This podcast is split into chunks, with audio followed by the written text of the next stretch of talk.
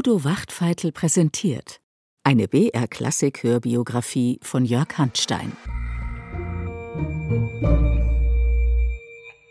Herzlich willkommen zu BR Klassik Hörbiografie über Gustav Mahler. Schön, dass Sie dabei sind. Wir springen jetzt gleich etwa 160 Jahre zurück in die letzte Phase der europäischen Monarchen. Der künftige deutsche Kaiser Wilhelm I. regiert noch als König von Preußen. In Frankreich herrscht Kaiser Napoleon III. und Franz Josef I. ist das Oberhaupt der Donaumonarchie Österreich-Ungarn. Die erste Folge führt uns tief in die Provinz des österreichischen Vielvölkerreichs, in ein kleines Dorf zwischen Böhmen und Mähren. Hier wird Gustav Mahler 1860 geboren. Hier wird er geprägt von den Klängen der Natur und der Marschmusik, die ihn begleiten werden auf seinem Weg zum herausragenden Komponisten der frühen Moderne und berühmtesten Dirigenten seiner Epoche. Doch hören Sie selbst.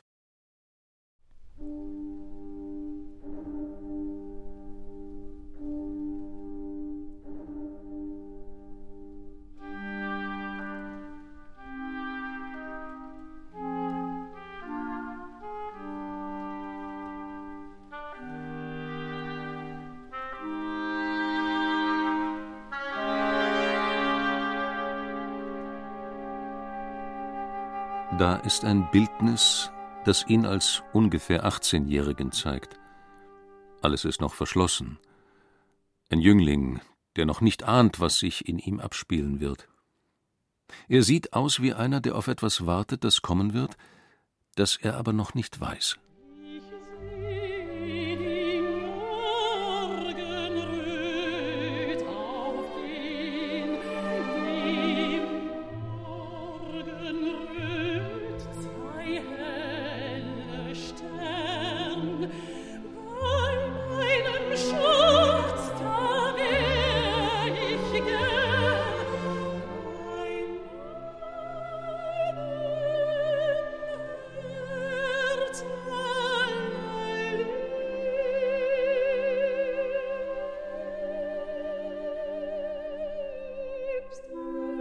Ein zweites Bild zeigt den ungefähr 25-Jährigen. Hier ist schon etwas vorgegangen, merkwürdig. Die Stirn ist höher geworden, das Hirn nimmt offenbar mehr Platz ein. Und die Gesichtszüge sind jetzt gespannt, er weiß schon, was die Welt Gutes und Böses kann, aber sie sind fast hochmütig. Er wird es schon klein kriegen.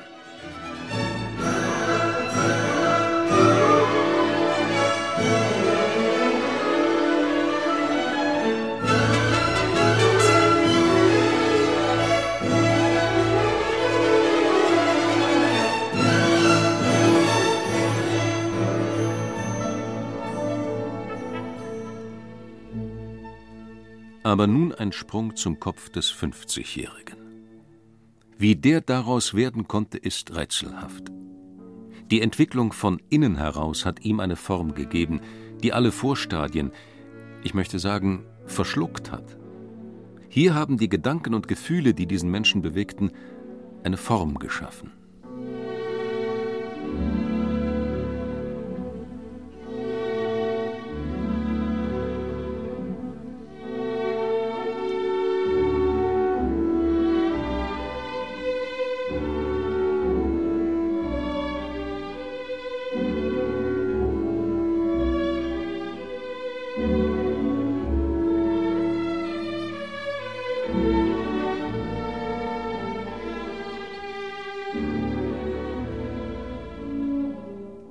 Drei Bilder. Das Genie im Wartestand, der Künstler als junger Mann, der Komponist als Prophet. 51 Jahre umfasst das Leben Gustav Mahlers, dass sich darin Mensch und Werk durchdringen, glaubte Arnold Schönberg, von dem diese Beschreibungen stammen, schon an seinem Gesicht ablesen zu können. Der Komponist schafft ein Werk, aber das Werk verändert auch seinen Schöpfer. Etwas Romanhaftes hat Mahlers Leben, und wie man einen Roman liest, so müsse man auch Mahlers Symphonien hören, meinte Theodor W. Adorno. Man muss dem Zug des Ganzen von Kapitel zu Kapitel sich überlassen wie bei einer Erzählung, bei der man nicht weiß, wie sie ausgeht. Die Erzählung beginnt in einem kleinen Dorf irgendwo zwischen Böhmen und Mähren, tief in der Provinz. Vom Erzgebirge bis Venedig, vom Bodensee zum Schwarzen Meer erstreckt sich die Donaumonarchie, ein Weltreich. Österreicher und Ungarn, Serben und Tschechen, Polen und Italiener, Slowaken und Slowenen, Christen, Juden und Muslime. Es ist eine vielstimmige Symphonie der Völker, und sie klingt nicht immer harmonisch. Viele gingen lieber ihres Weges, aber Kaiser Franz Josef hält seine schützende Hand über sie.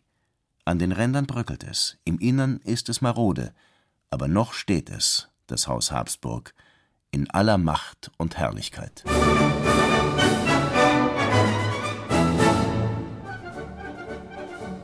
Dort, wo das erste Kapitel beginnt, ist davon wenig zu sehen. Nur Felder und Wald und ein paar schmale, geduckte Gebäude. In einem so armseligen Häusel bin ich geboren. Nicht einmal Scheiben waren in den Fenstern.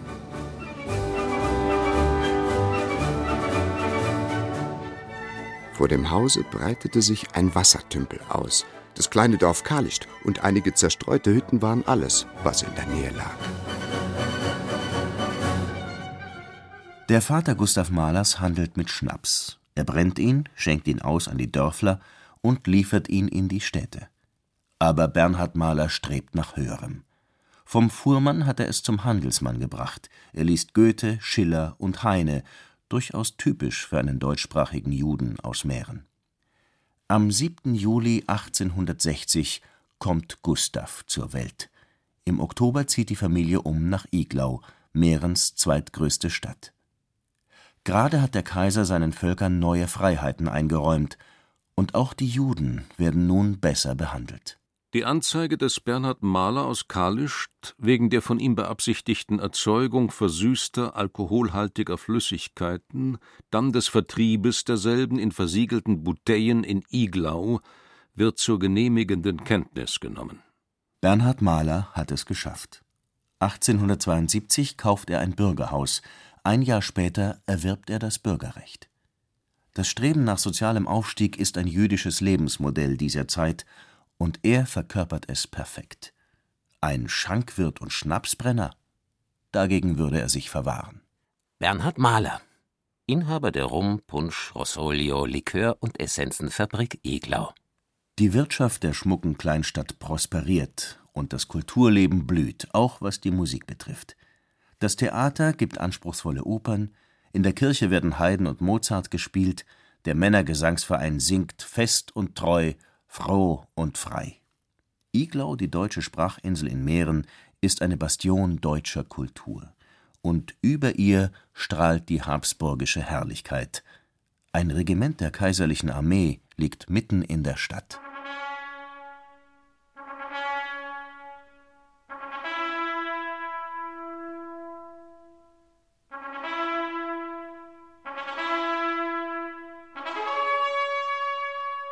Die Armeekapellen sind berühmt. Und selbst der Wiener Klassikpapst Eduard Hanslick schwärmt: Die österreichische Militärmusik, wohl die vorzüglichste der Welt, datiert ihren Ruhm nicht erst aus Radetzkys Hauptquartier. Die friedlichen Eroberungen, welche unsere Armee mit dem Klarinett macht statt mit dem Bajonett, sind wahrlich nicht die letzten. Auf den Flügeln der Regimentsmusik ist gar oft schon österreichisches Militär in die Herzen ganzer Bevölkerungen eingezogen.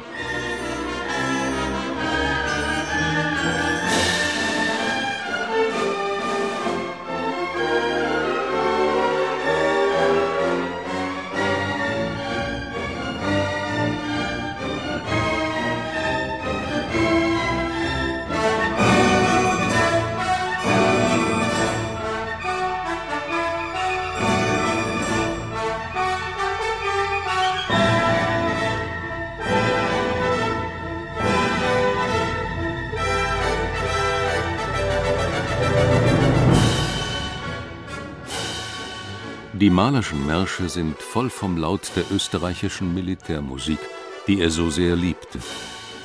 Als er zwei Jahre alt war, pflegte ihn eine Bedienerin auf einem Kasernenhof allein zu lassen, um mit ihrem Soldaten zusammen zu sein.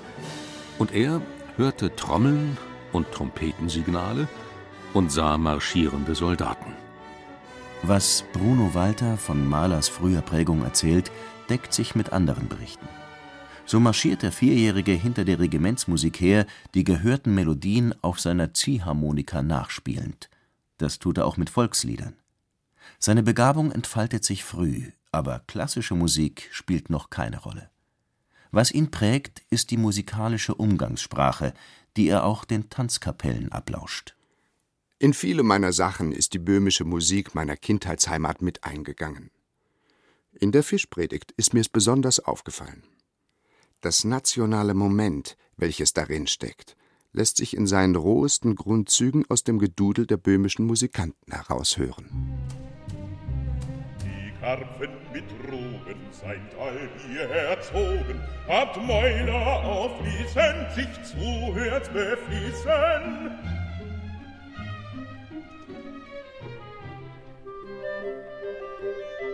Kein Predigten lieb malen, in Fischen sucht fallen,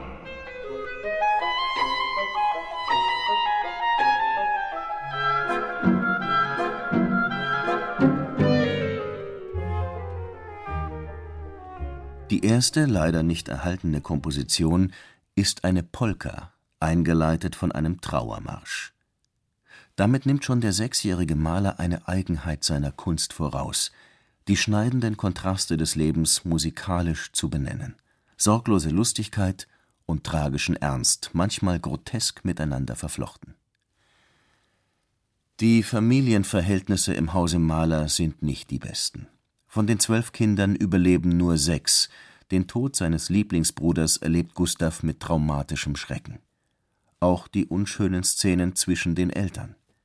Bernhard Mahler ist herrisch, cholerisch, vielleicht gewalttätig, und Marie Mahler, eine empfindsame und kränkliche Frau, kann sich nicht wehren. Es ist eine Zweckehe, jede Liebe zwischen Vater und Mutter fehlt. Gustav jedoch steht seiner Mutter sehr nah, und diese Liebe prägt ihn für sein ganzes Leben.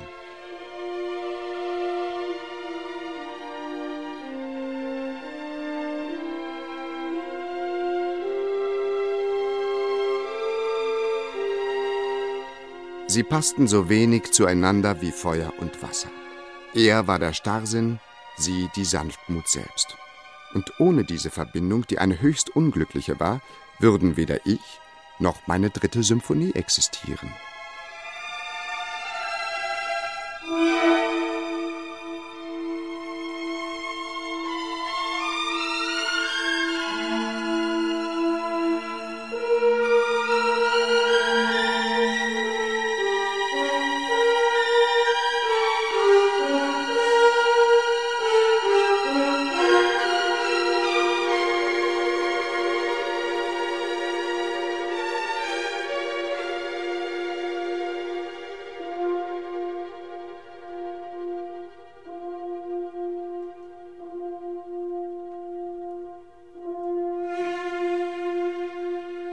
Es scheint, als lebe das Kind Gustav Mahler in zwei Welten: in der schnöden Realität und in einer Traumwelt aus Büchern, Märchen und Musik.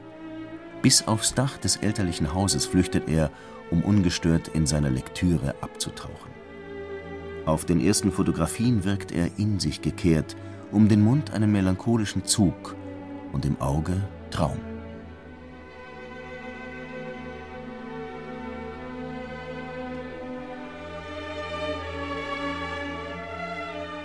Als komisches Beispiel meines verträumten Stillsitzens wurde mir später erzählt, dass ich als kleiner Bub eines Tages verschwunden war. Und nachdem man mich stundenlang gesucht hatte, fand man mich im leeren Schweinestall. Und da ich die Türe nicht mehr aufbrachte, blieb ich ruhig, ohne zu schreien, darin sitzen.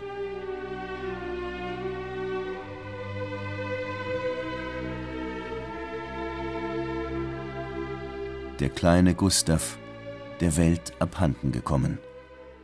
Doch meist sind diese verträumten Rückzüge so komisch nicht. Die Lehrer tadeln das versonnene Kind, der Vater reißt es rabiat aus seinem Himmel, der Ausflug aufs Dach endet mit einer Tracht Prügel. Gustav leidet an seiner Andersartigkeit. Ich fühlte mich natürlich sehr schuldig über meine Versunkenheit.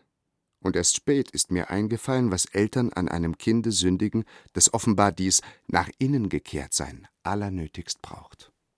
Bernhard Mahler verfügt sicher nicht über viel pädagogisches Geschick, doch immerhin fördert er die Talente seines Sohnes. Er versorgt ihn mit Lesestoff und schafft so die Grundlage einer literarischen Bildung, wie sie sonst damals kaum ein Musiker hat. Und obwohl ihn selbst Musik herzlich wenig interessiert, kauft er ein Klavier und abonniert Notenhefte. Salonstücke, Klassik und Romantik, Sonaten und Klavierauszüge von Opern und Symphonien für den sechsjährigen Gustav öffnet sich eine neue Welt. Ob Meisterwerk oder Machwerk, querbeet spielt er sich durch und schließt alles gleichermaßen in sein Herz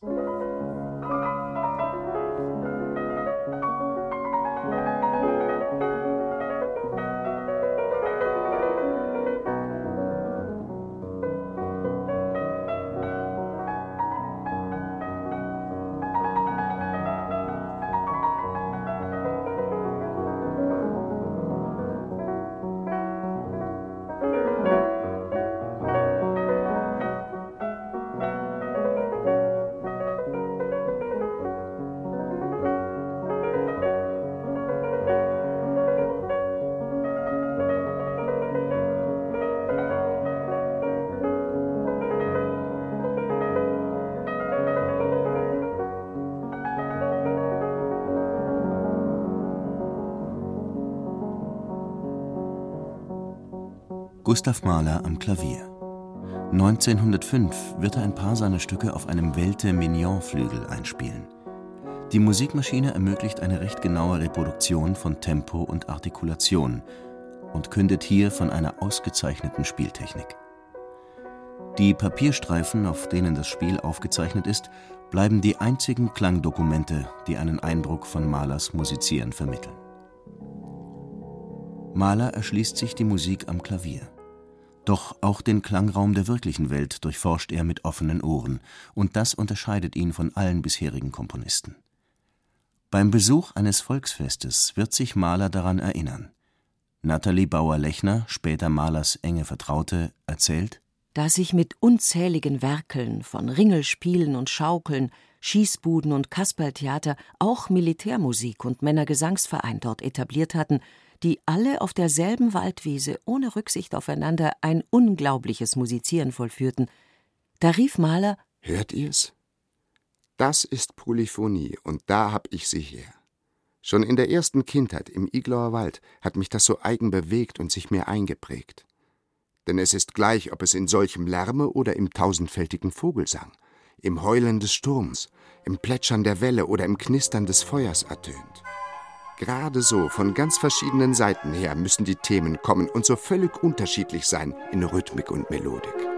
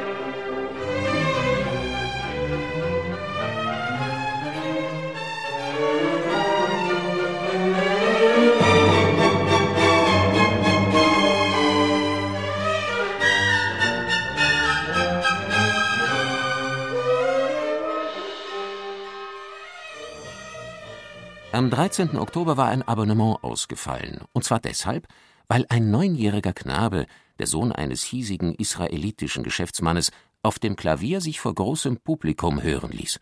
Der Erfolg, den der künftige Klaviervirtuose errang, war ein großer und ehrenvoller.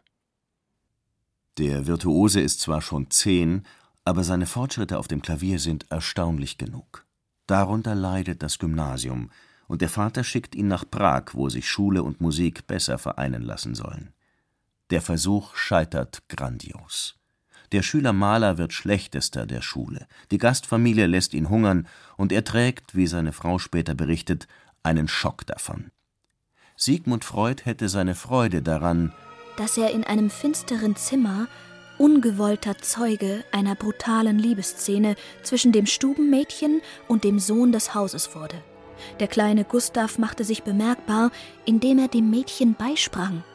Aber er wurde sowohl von dem Jüngling als auch von dem Mädchen, dem er hatte helfen wollen, beschimpft und zu schweigen verpflichtet.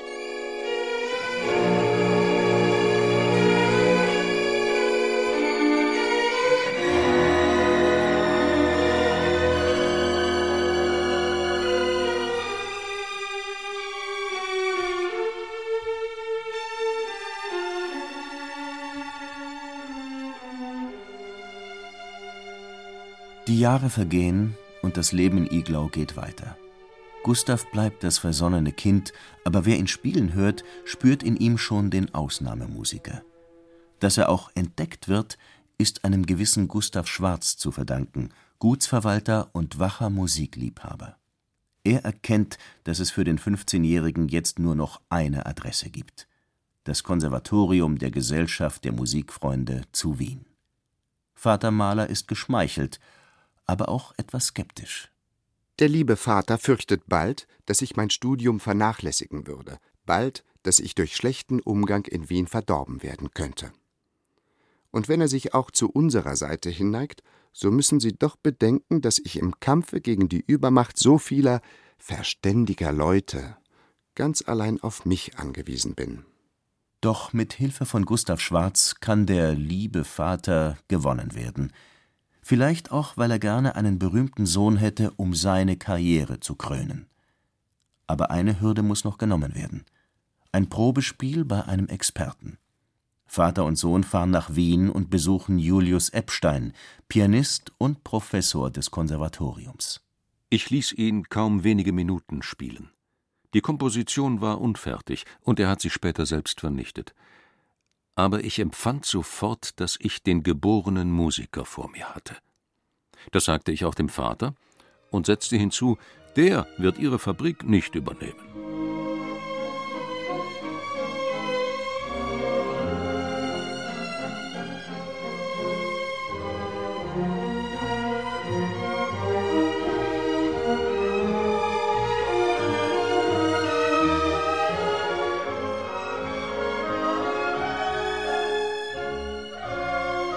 Im September 1875 verlässt Gustav Mahler seine Heimat. Er zieht in die große Stadt, ins Zentrum der Donaumonarchie. Aber er nimmt vieles mit. Erinnerungen und Prägungen, Liebe, Schmerz und Sehnsucht. Und natürlich den Klang seiner Kindheit.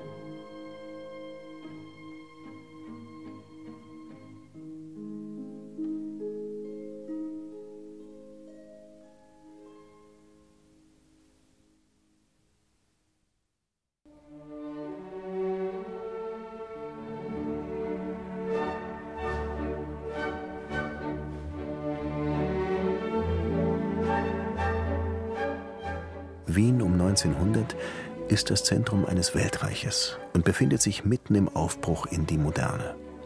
Mahler ist beeindruckt von der neuen Wiener Ringstraße mit den Luxushotels, den Palästen der Bankiers und Industriellen und natürlich vom kaiserlich-königlichen Hofoperntheater, das er eines Tages leiten wird. Doch vorerst gilt es, sich mit den beengten Verhältnissen einer Studentenwohngemeinschaft mit zwei weiteren Musikern zu arrangieren. Wenn einer der drei nun eine Arbeit vorhatte, so mussten die anderen die ganze Nacht spazieren gehen. So hat Mahler einmal einen Quartettsatz in einer Nacht komponiert, während die anderen Gassenarrest hatten.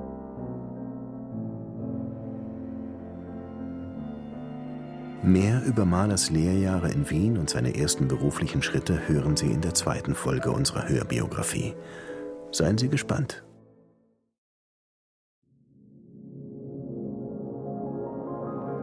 Kosmos Musik.